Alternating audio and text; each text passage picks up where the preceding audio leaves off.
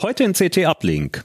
Chancen und Risiken von generativer KI in der Bildung und außerdem Desinfect 2023, die neue Ausgabe des CT-eigenen Virenjägers. Bis gleich.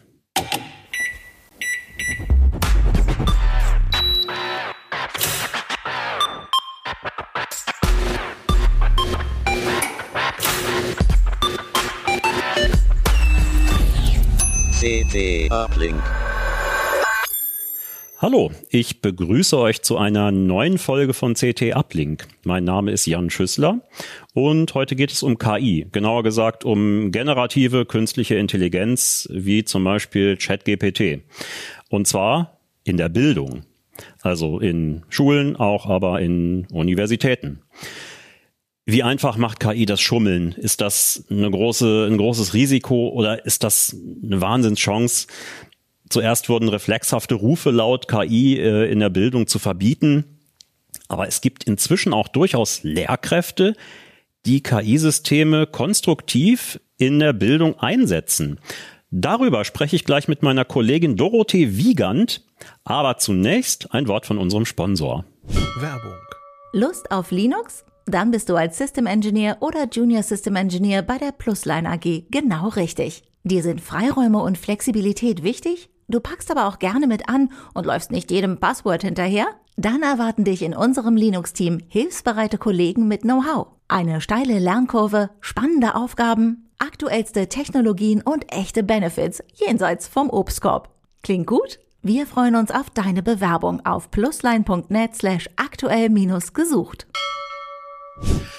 Ja, bei mir ist heute meine Kollegin Dorothee Wiegand, die sich bei uns unter anderem mit der Digitalisierung des Bildungssystems beschäftigt. Und ja, Dorothee, du hast äh, für die aktuelle CT, die 13, ähm, dir angeschaut, recherchiert, wie sich generative KI jetzt ChatGPT und Co. im Unterricht und in der Lehre und Forschung auswirken. Ja, wie sieht denn ein sinnvoller Einsatz aus für generative KI im Bildungswesen? Ja, ganz zu Anfang gab es ja eigentlich weniger in Deutschland, aber von New York gab es ja Nachrichten, dass äh, Pädagogen aufgeschreckt gesagt haben, boah, das müssen wir verbieten. Ja, woher weiß ich denn sonst, ob die Hausarbeit äh, noch von meinem Schüler stammt oder von der KI? Aber das ist im Grunde klar, verbieten ist einfach gar keine Option. Äh, zum einen kann man es ja gar nicht kontrollieren. Wenn die Schüler das zu Hause am Rechner äh, privat äh, nutzen und sich dann da eine schöne Hausarbeit schreiben lassen, dann äh, weiß der Lehrer das ja hinterher nicht. Es gibt ja Ansätze mit wiederum anderen KI-Programmen, die das detektieren, wie bei so einer Plagiatsprüfung, aber die funktionieren eben einfach noch nicht. Vielleicht auch nie, würde ich sagen. Ähm, ein viel wichtigerer Grund, warum man das in der Schule wirklich einsetzen sollte, ist, dass es ja zum Leben dazugehören wird in Zukunft. Und dann ist eben wichtig, dass auch Schüler und Studierende daran geführt werden, ihre Erfahrungen damit machen, dann eben auch merken, das hat viel Schönes, aber die halluzinieren eben auch manchmal diese Systeme. Und ähm, ich muss das Ergebnis der KI unbedingt immer überprüfen, muss es auch überarbeiten, muss es um Quellen ergänzen, muss nach Belegen suchen ähm, es kann auch mal ein Bias drin sein. Ich darf das nicht einfach so eins zu eins Copy-Paste in meine Hausarbeit kippen und das dann abgeben. Ist das insgesamt eine Chance für mehr Bildungsgerechtigkeit oder Ungerechtigkeit vielleicht auch? Ja, da habe ich auch mit äh, den Lehrern und Hochschullehrern drüber gesprochen und da gab es dann doch Bedenken, denn ähm, es hängt ja zunächst mal von der Hardware ab, die in einem Haushalt vorhanden ist. Denn es ist ja doch leider so, dass sehr, sehr viele Schulen noch gar nicht so weit sind mit der Digitalisierung. Es gibt einige Leuchtturmschulen, die ihren Schülern flächendeckend Tablets oder Notebooks zur Verfügung stellen. Andere Schulen tun das nicht. Und dann ist es die Frage, äh, wie ist im Elternhaus die Ausstattung und wie ist natürlich auch die Anleitung durch die Eltern? Interessieren sich die Eltern auch dafür? Setzen die sich mal daneben? Arbeiten mit dem Kind zusammen? Äh, wenn das nicht der Fall ist, dann kann es auch eher zu Bildungsungerechtigkeit führen. Ein Lehrer sagte mir, dass er eben auch beobachtet, die leistungsstarken Schüler, die nutzen das sinnvoll und befreien sich damit ein bisschen von Routineaufgaben und die Zeit, die sie dadurch gewinnen, stecken sie in sozusagen höherwertiges Lernen. Und andere Schüler, die generell vielleicht eher Schwierigkeiten haben, ähm, denken sich, oh prima, das ist so ein, so ein Ausweg, da kann ich ganz schnell mir was schreiben lassen und dann kann ich zum Sport. Na so, also das ist natürlich noch zu früh, um das jetzt abschließend zu beurteilen. Aber die Sorge besteht schon, dass es vielleicht die Bildungsschere noch weiter aufklaffen lässt. Ja, es, es klingt so, ne? dass es so bestehende äh, bestehende Unterschiede eigentlich Ganz genau. verfestigen genau. wird, als, ja, ja genau. als sie zu lösen. Ja. Siehst du noch andere Probleme vor denen? Also ich denke mal so, erster Reflex ist irgendwie so, wow, Datenschutz. ja, das, äh, das ist auch ein großes Problem. Der Datenschutz ähm, äh, ist, wie ich finde, eigentlich sinnvollerweise äh, ein bisschen ein Hemmschuh. Äh, ein Lehrer sagte mir, ja, ist wieder die übliche Situation. Im privaten Bereich nutzen die Schüler das natürlich ganz lässig, seitdem es da ist. Und in der Schule, das, die Schule ist wieder ein Ort, wo, wo nichts geht, wo alles, wo alles schwierig ist und verboten ist. Es ist halt die Situation so, dass ja, wenn wir mal bei ChatGPT bleiben, OpenAI, der Hersteller, sagt, äh, Mindestalter für die Nutzung ist 13, aber Mindestalter dafür, sich einen Account anzulegen, ist 18. Mm, das heißt, Schüler unter 18 können sich also für die schulische Nutzung gar nicht einen Account einrichten und auch Schüler über 18 müssen sagen dürfen, nein, ich möchte das nicht. Ich möchte mir keinen persönlichen Account einrichten, wo ich meine privaten Daten äh, einem amerikanischen Unternehmen zur Verfügung stelle. Und äh, die ganze Nutzung ist DSGVO-mäßig so, so eine Grauzone. Es ist nicht so ganz klar, ob das erlaubt ist und deshalb gilt die Regel, es darf dem Schüler nicht zum Nachteil werden, wenn er oder sie, die Schülerin sagt, ich für mich möchte das nicht. Es gibt ja, das hatte ich in deinem Artikel auch äh, gesehen, mhm. interessante Ansätze, um diese Datenschutzproblematik ja zu umgehen oder genau, zu entkräften, genau. sagen ja. wir mal. Also äh, der Lehrer Hendrik Haverkamp, mit dem ich gesprochen habe, ist ein Lehrer aus Gütersloh, ähm, sagte mir, dass er anfangs mit einem Dienst namens Smodin.io gearbeitet hat. Da war das, ist jetzt nicht mehr der Fall, aber da war das anfangs so, dass man den anonym nutzen konnte. Und dass er auch äh, seinen eigenen Account nutzt, um dann vielleicht am Smartboard der Klasse Prompts vorzuführen und zu zeigen, so antwortet das System darauf. Aber es gibt auch einen Hamburger Anbieter, äh, Phobits, die haben ein neues Produkt, das sind so äh, KI-Klassenräume, nennen die das. Die nutzen direkt äh, ChatGPT so, dass die Schüler sich anonym damit unterhalten können und selber keinen Account brauchen. Also die bauen im Prinzip auf die Infrastruktur Richtig. von, von ja. OpenAI genau. AI genau. dann auf. Ja. Ja, das äh, klingt eigentlich klingt soweit nach einer ganz ganz sinnvollen Lösung. Das eigentlich sind, mich hat ja, erstaunt, Lösung.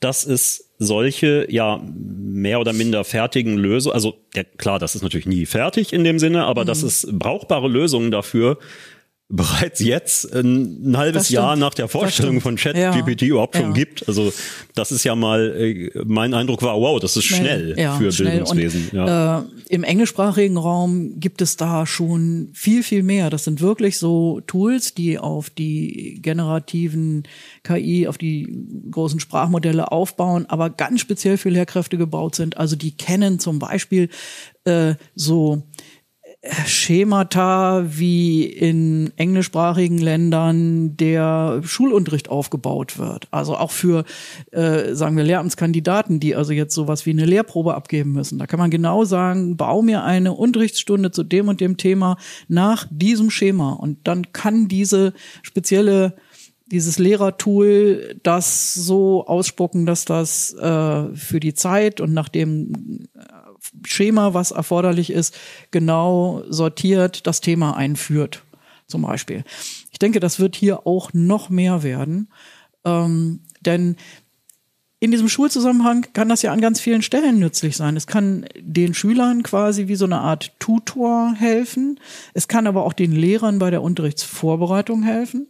Es kann aber auch später Feedback geben, also vielleicht den Lehrern so einen Teil der ja, Benotung einer, einer Schülerarbeit abnehmen. Wobei man natürlich immer sagen muss, klar, das, das kann man nur als Rohmaterial nehmen und man muss als Mensch immer wieder nochmal drüber gucken und gucken, taucht das was oder muss ich da noch nachsteuern? Das, das, das, das wird den Lehrer nie ersetzen, das ist vollkommen klar. Das klingt ja eigentlich auch nach einer klassischen Aufgabe für die KI, eigentlich wie geschaffen ist. Also, dass man äh, Mechanismen hat, die naja, ich sag mal so stumpfe Kontrollarbeiten genau, abnehmen genau, und dann natürlich ja, muss man ja. die Ergebnisse nochmal überprüfen. Ist mhm. das auch sinnvoll, was da mhm. steht? Aber ja, spannend auf jeden ja, Fall. Was, äh, was also sagen wir mal so, ein was früher Besinnungsaufsatz hielt, da ist es sicherlich schwieriger und da ist sicherlich wichtig, dass der Lehrer selber schaut. Aber ein Diktat, wo es einfach um Kommasetzung, um Rechtschreibfehler geht, das ist natürlich prädestiniert dafür, dass die KI da drüber guckt da würde ich sogar sagen, es ist vielleicht sogar ein bisschen mehr Gerechtigkeit. Es gibt ja auch so diese Theorien, dass man bei einem schlechteren Schüler vielleicht mehr Fehler findet als bei dem Einserkandidaten, der auch mal ein Komma falsch setzt oder so. Ein ganz wichtiger Aspekt im Unterricht ist natürlich, oder in der Schule, auch Hochschule, ist natürlich Prüfungen, Leistungsbewertung. Ne? Und das ist ja auch, glaube ich, der Punkt, wo, wo ja viele Sorgen dran festgemacht werden. Wie, wie können wir überhaupt noch prüfen? Wenn ich jetzt eine Klausur schreiben lasse mit Notebooks zum Beispiel, wenn, wenn es eine Notebook-Klasse ist, wo Schüler die Geräte haben, ja, wie stelle ich dann sicher, dass da nicht während der Klausur die Schüler ChatGPT befragen. Ne? Also was, Oder aber ja. Man kann natürlich auch sagen, es ist Teil der Prüfung. Ja, und das ist im Grunde auch der Weg, glaube ich, wo es hingehen wird. Dass man sagt, ja, nutzt das ruhig und dokumentiert bitte eure Nutzung. Schreibt dazu, welche Prompts habt ihr verwendet, welche Antworten habt ihr bekommen und wie seid ihr damit umgegangen. Ne? Und das ist dann äh, also eine Hochschullehrerin, Professor Doris Fessels von der FH Kiel, die schon sehr früh angefangen hat, sich mit diesen Fragen zu beschäftigen, die sagt, ja, sie macht das so dann in der Bewertung 50-50. 50 Prozent für die eigentliche Arbeit, die entstanden ist und 50 Prozent für die für den Entstehungsprozess, die Planung, für die Dokumentation der Nutzung von ChatGPT. Mhm. Äh, ja, also woran ich da auch denken muss äh, oder denken musste, als ich das gesehen habe, dass künftig bewertet wird, wie setze ich nicht, oh mein Gott, da hat jemand Technik eingesetzt, um, mhm. um sich helfen zu lassen, sondern wie schlau hat jemand die Technik ganz genau, eingesetzt. Ganz genau, richtig. Was mich immer erinnert hat, als ich, also ich war so Grundschulkind in den 80er Jahren, ne, und ich habe äh, irgendwie da hieß es dann, oh mein Gott, Rechner, Taschenrechnerbenutzung ist komplett tabu. Das mhm. ist äh, mhm.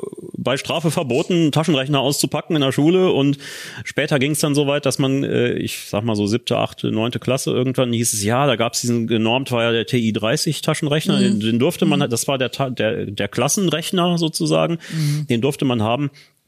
Und ähm, aber keine anderen, den, den einen Taschenrechner durfte man dann auch äh, in Klausuren benutzen durchaus, aber man durfte zum Beispiel keine programmierbaren Taschenrechner mhm, benutzen. Genau, Und genau.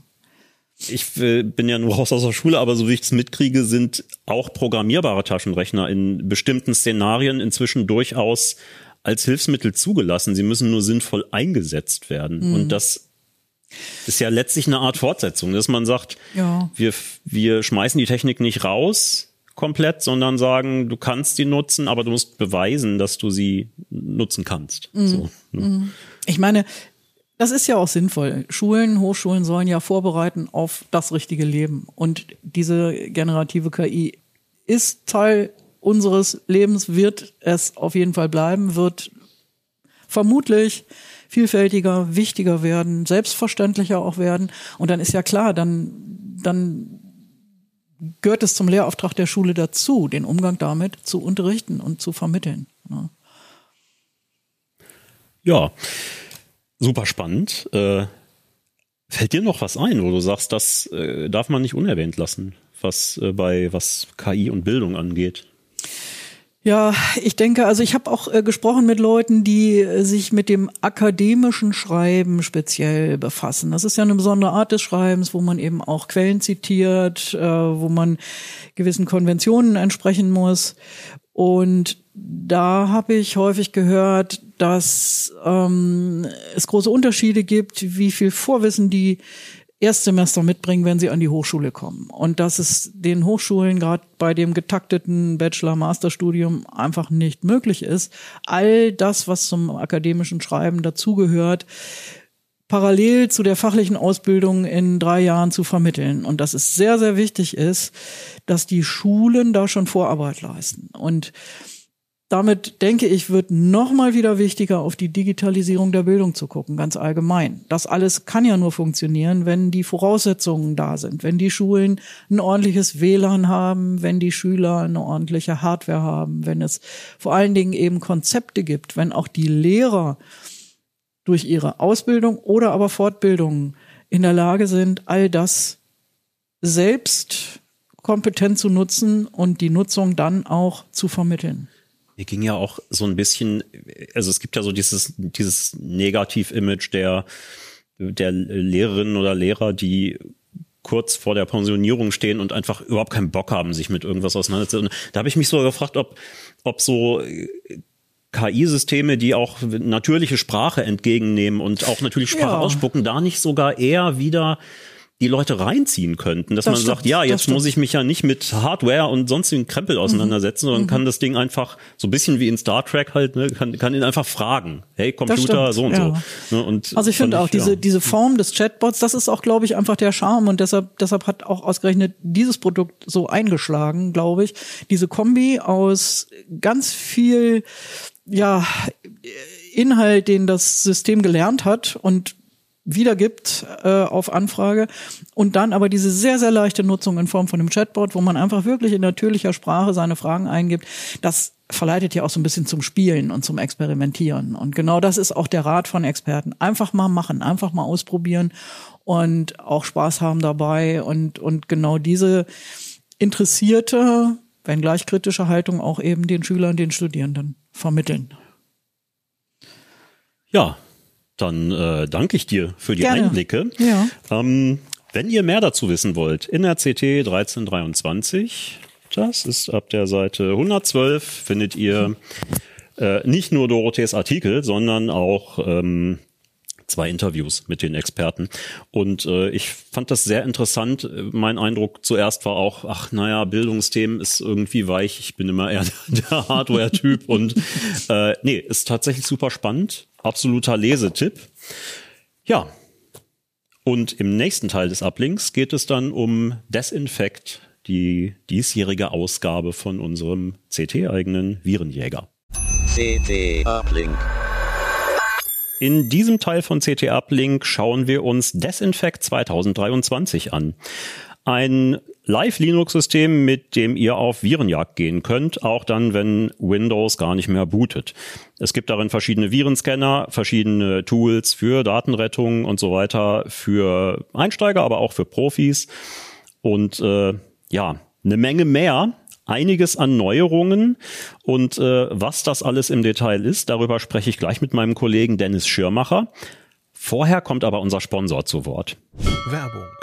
Lust auf Linux? Dann bist du als System Engineer oder Junior System Engineer bei der Plusline AG genau richtig. Dir sind Freiräume und Flexibilität wichtig? Du packst aber auch gerne mit an und läufst nicht jedem Passwort hinterher? Dann erwarten dich in unserem Linux-Team hilfsbereite Kollegen mit Know-how. Eine steile Lernkurve, spannende Aufgaben, aktuellste Technologien und echte Benefits jenseits vom Obstkorb.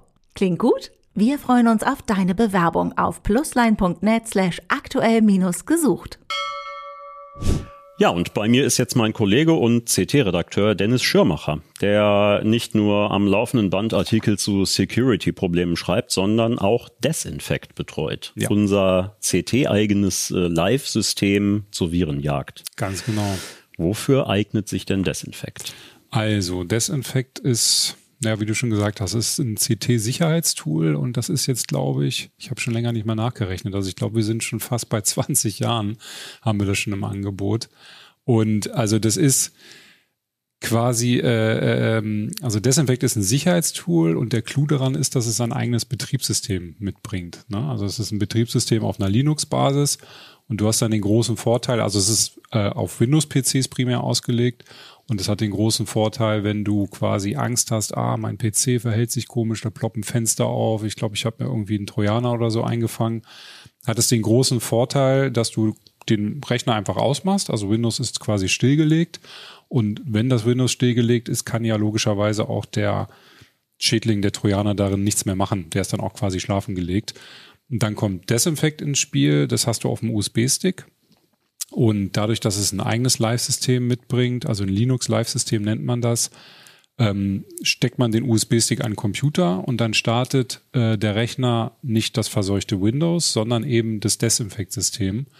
Und ja, das ist der Riesenvorteil, dass dann der Trojaner und das, Desinf äh, das Windows stillgelegt ist und du kannst dann mit Desinfect quasi eine Analyse durchführen. Also du kannst den Rechner auf Viren scannen, du kannst ihn untersuchen und ein Riesenpluspunkt ist auch, vor allem wenn der Rechner vielleicht gar nicht mehr startet, äh, dass du dann damit auch wichtige Daten, also stell dir vor, du hast irgendwie, weiß ich nicht, äh, gerade Bewerbung geschrieben oder hast deine Magisterarbeit auf dem Rechner, kannst den nicht mehr anmachen, weil ein Virus drauf ist oder er startet nicht mehr und dann kannst du die wichtigen Sachen auch schnell auf diesem Stick dann in Sicherheit bringen. Ist das einsteigerfreundlich?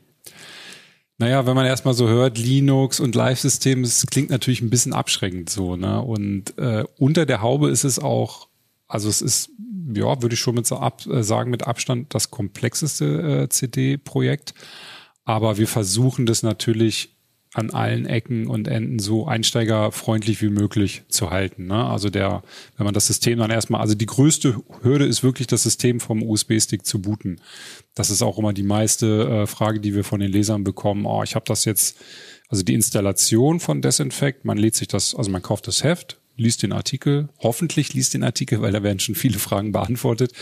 Äh, man liest den Artikel, lädt es äh, Desinfect herunter, und installiert es dann unter Windows auf, auf den äh, USB-Stick.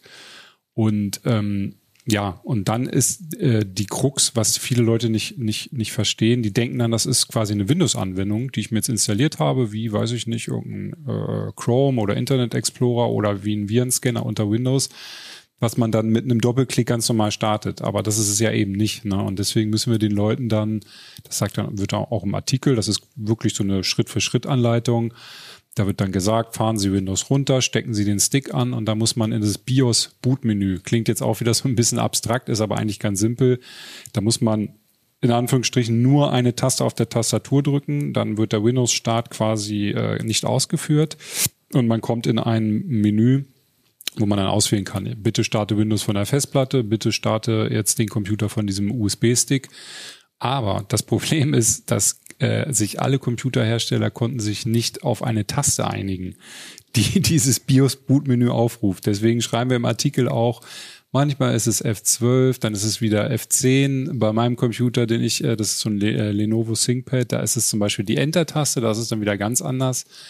Genau, und wenn man dann diese Taste gefunden hat, ähm, drückt man die und wählt dann dieses Desinfect äh, als, als Bootmedium aus. Und ja, wenn es dann erstmal gestartet ist, sollte es laufen.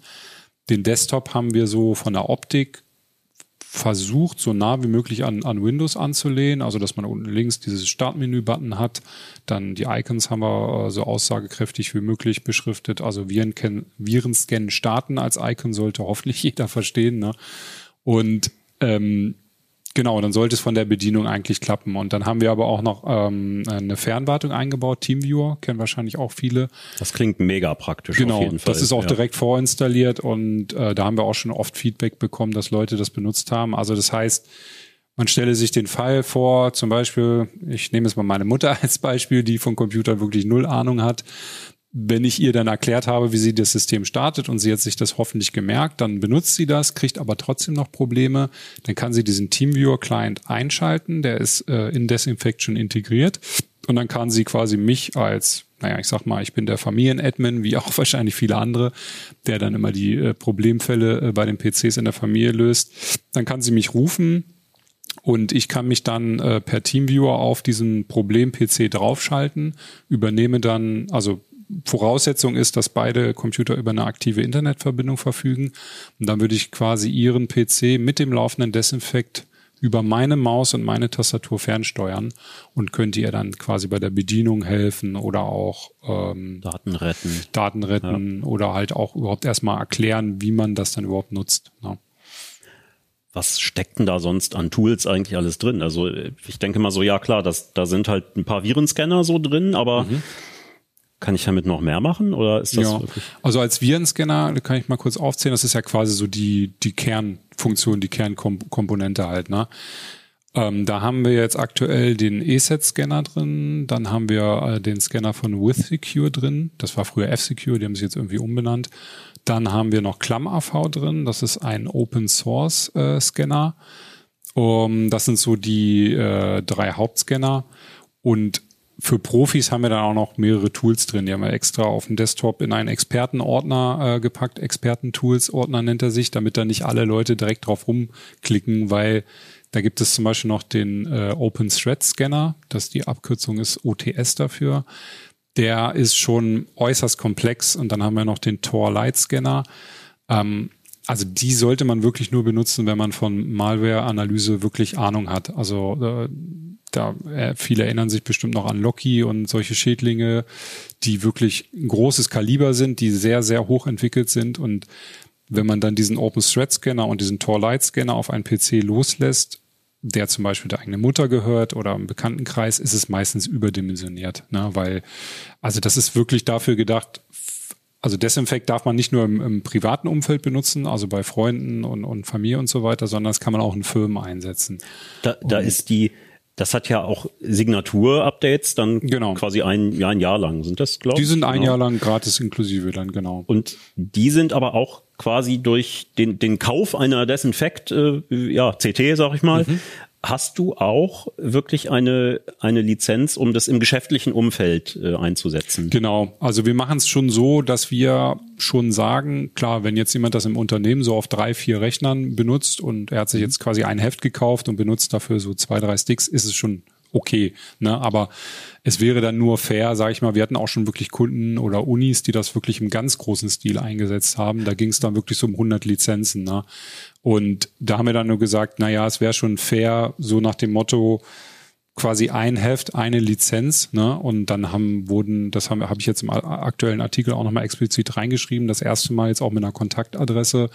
Da kann man quasi unseren Heise-Shop äh, kontaktieren, dass die dann ein sage ich mal, maßgeschneidertes äh, mhm. Paket zuschneidern, dass der Kunde glücklich ist und wir halt auch ein bisschen was davon haben. Ne? Und äh, man kann es ja auch, äh, man muss es nicht selber äh, zusammenbauen oder mhm. aufspielen, sondern man kann auch einen Stick kaufen. Ja, genau. Ich habe jetzt gesehen, das erste Mal in mhm. der Geschichte von Desinfect. Wow, Wahnsinn. Ja, jetzt gibt hier. es jetzt äh, einen. Ähm, da ist er. Desinfekt-Stick. Desinfekt Wir haben so, ja genau sogar geschafft, ihn zu bedrucken. Und ja genau, also man kann den quasi, also wenn man das Heft kauft äh, in, in, in Papierform oder auch äh, digital als PDF, dann kann man quasi das Desinfekt komplett runterladen und ähm, ja, dann auf einen USB-Stick installieren. Wer möchte, kann es auch auf eine DVD brennen. Da hatte ich heute zum Beispiel wieder einen Leserbrief, der möchte das aus Gründen, die mir unbekannt sind, auf eine DVD brennen.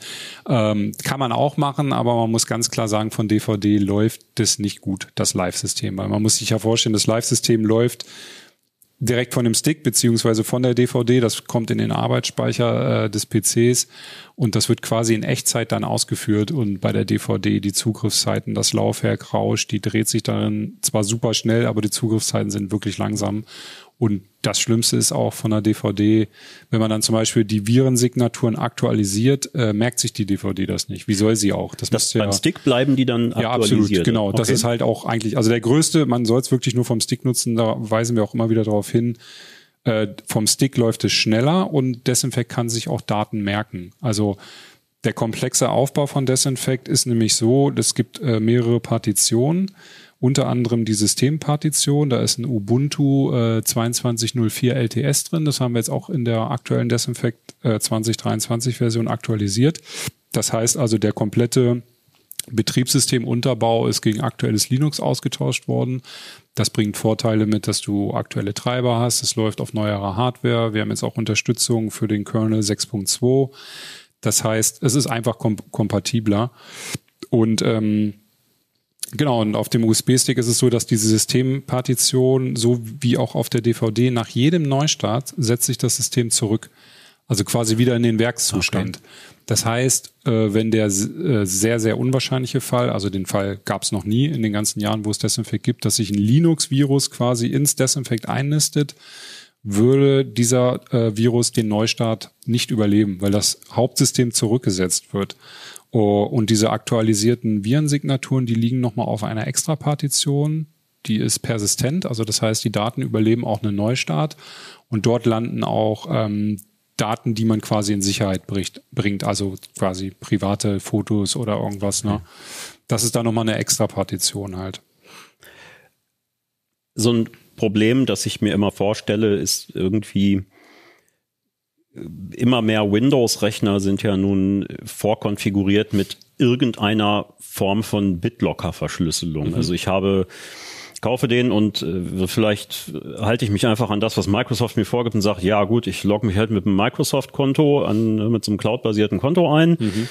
Ähm, was BitLocker-Verschlüsselung auch braucht, um automatisch abgeschlossen zu werden, dass der Wiederherstellungsschlüssel in der Cloud landet. Ja. Ähm, nun kenne ich das Problem, dass man da gar nicht drauf zugreifen kann, weil natürlich nicht der Windows-Bootloader gestartet ist, mhm. sondern äh, Linux dann einfach nur RAW-Partitionen oder im besten Fall BitLocker verschlüsselte, aber eben nicht drauf zugreifen. Genau. Ne? Ja, genau. Also das dadurch, dass das wie du auch schon angedeutet hast, bei vielen Rechnern, die man jetzt, also komplett PCs, die man kauft, ist es ja oft schon standardmäßig aktiviert. Das heißt, auf diesen Rechnern wäre Desinfect in dem Fall ja dann äh, sinnlos, weil es nicht auf die Festplatten zugreifen kann. Aber natürlich haben wir eine BitLocker-Unterstützung drin. Ne? Also das ist jetzt keine äh, offizielle BitLocker Linux-Unterstützung seitens Windows, weil die gibt's einfach schlicht nicht. Aber na, es gibt natürlich dann wieder die, ähm, sag ich mal, eifrige Community, die da die Kompatibilität gebastelt hat. Und äh, das haben wir auch implementiert. Also das heißt, mit Desinfect äh, 2023 kannst du auch äh, auf BitLocker-Partitionen zugreifen. Die werden im Scan-Assistent dann auch als äh, BitLocker-Partition angezeigt.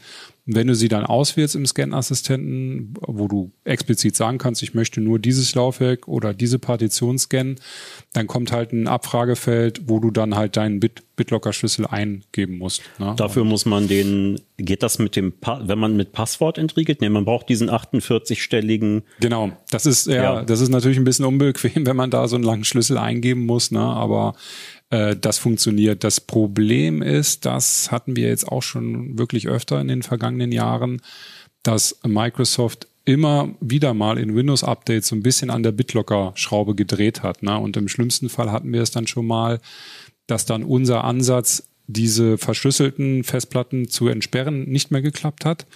Aber da sind dann, da sind wir dann quasi wieder auf die Community angewiesen, dass sie dieses Linux-Tool aktualisieren. Und wenn das der Fall ist, können wir auch relativ zeitnah ein Desinfect-Update bereitstellen. Also wir haben hier im Haus unser eigenes äh, Desinfect Repository. Also das heißt, das Desinfect greift nicht auf die Ubuntu äh, zu, die haben wir aus Sicherheitsgründen gesperrt, damit sich keiner das System irgendwie kaputt konfiguriert, sondern standardmäßig greift er nur auf das CT-interne Desinfect Repository zu. Und wenn der Rechner mit dem Desinfect ähm, online ist, dann äh, installieren sich Updates auch automatisch dann. Okay. Ähm, ich stelle mir das so ein bisschen vor wie vor 20 Jahren den Zugriff auf äh, den äh, Zugriff von Linux aus auf NTFS-Datenträger, wo man gesagt mhm. hat, ja, man kann das alles lesen, das ist kein Ding, aber Schreibzugriff lieber nicht. Mhm. Geht das inzwischen auch ja. mit BitLocker? Also wir haben das so eingestellt, dass es standardmäßig nicht klappt, weil wie du meinst, das ist heutzutage immer noch so ein bisschen kippelig. Und da es ja auch sozusagen noch ein, sage ich mal, proparitärer Ansatz ist, dieses BitLocker äh, zu entsperren, ja, kann das da auch, könnte man im schlimmsten Fall was kaputt machen. Ne? Aber es ist sowieso standardmäßig so, dass wenn ein Desinfekt frisch äh, gestartet ist, kann es aus Sicherheitsgründen sowieso nur lesend auf das Windows zugreifen. damit man gerade da nichts kaputt macht. Und ich sag mal, in dem Fall, wo man die, äh, die Virenscanner, also den Scan startet und er durchsucht die Windows-Festplatten und er findet etwas, dann kann man schauen. Erstmal muss man natürlich einschätzen, ob es ein Fehlalarm ist. Ist jetzt wirklich ein Trojaner? Gibt es mehrere Werkzeuge für? Unter anderem kann man einen ähm, möglichen Trojanerfund zu Virus Total hochladen. Das ist so ein Analysedienst von Google. Das ist quasi ja, eine Sammlung von Online-Virenscanner. Also da gucken wirklich nochmal über 60 namhafte Scanner auf die Datei drauf. Zusätzlich dazu gibt's dann für äh, die Dateien nochmal unter Umständen Einschätzung aus der Community. Also es gibt so ein, so ein Feld äh, mit Community-Beiträgen. Und da kann man meist dann schon relativ klar sehen, okay, das war jetzt ein Fehlalarm oder ach nee, oh, das ist wirklich ein Virus. Und wenn es wirklich ein Virus ist, ähm, kann man den relativ einfach unschädlich machen. Also Desinfekt löscht den Trojaner dann nicht, verschiebt ihn auch nicht in Quarantäne, sondern wir machen das anders. Wir nehmen dann ähm, quasi die Datei und hängen da noch eine weitere Erweiterung dran. Also sagen wir mal, das Teil heißt trojaner.exe. Da machen wir, macht Desinfekt durch die Funktion umbenennen. Das kann man direkt aus der Scan-Ergebnisliste auswählen. Macht der dann trojaner.exe.virus. Und wenn dann Windows nochmal neu starten würde, ist diese Datei für Windows quasi nicht mehr ausführbar. Also relativ simpel, weil ja noch hinter der Exe äh, klebt noch ein Virus dran. Und dann kann Windows diese Datei dann nicht mehr ausführen. Und genau in diesem Fall braucht man natürlich Schreibrechte. Und wenn Desinfect Schreibrechte braucht, kommt extra nochmal ein Pop-up-Fenster, wo dann explizit nachgefragt wird, sodass der Nutzer das auch dann zulassen muss. Kann man da noch zu raten, ein System zu bereinigen? Also in meiner Vorstellung ist das irgendwie so, naja, selbst wenn du es schaffst, alle Kopien eines Virus, die irgendwo eingenistet sind, zu löschen, hast du ja. im Zweifelsfall noch äh, Firewall-Löcher, sonst was, Richtig. was der, was der Schädling aufgerissen Klar. hat. Und du willst ja, ja. eigentlich neu also installieren. Vor allem, man muss, man muss wirklich sagen, also Desinfect ist äh, leider, das gibt's aber in der IT-Security auch nicht, ist kein Allheilmittel, ne, auf keinen Fall. Ne? Also man muss es schon ganz klar als ähm, ja als Analyse und als Rettungstool sehen. Ne?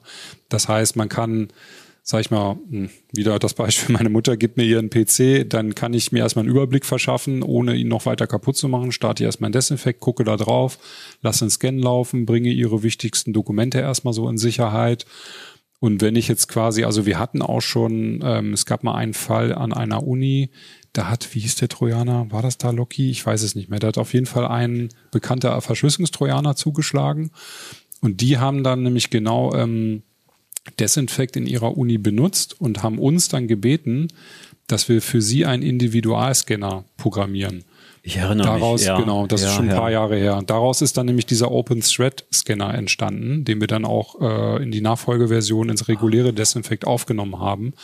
Und das kann ich ganz kurz mal umreißen. Also dieser äh, äh Open Thread Scanner, der baut auf Yara-Regeln. Ja. Und Yara-Regeln sind äh, meist von der Community gepflegte Erkennungsmuster von Computerschädlingen, die noch über diese Signatur ab, Abgleich der normalen Virenscanner hinausgehen.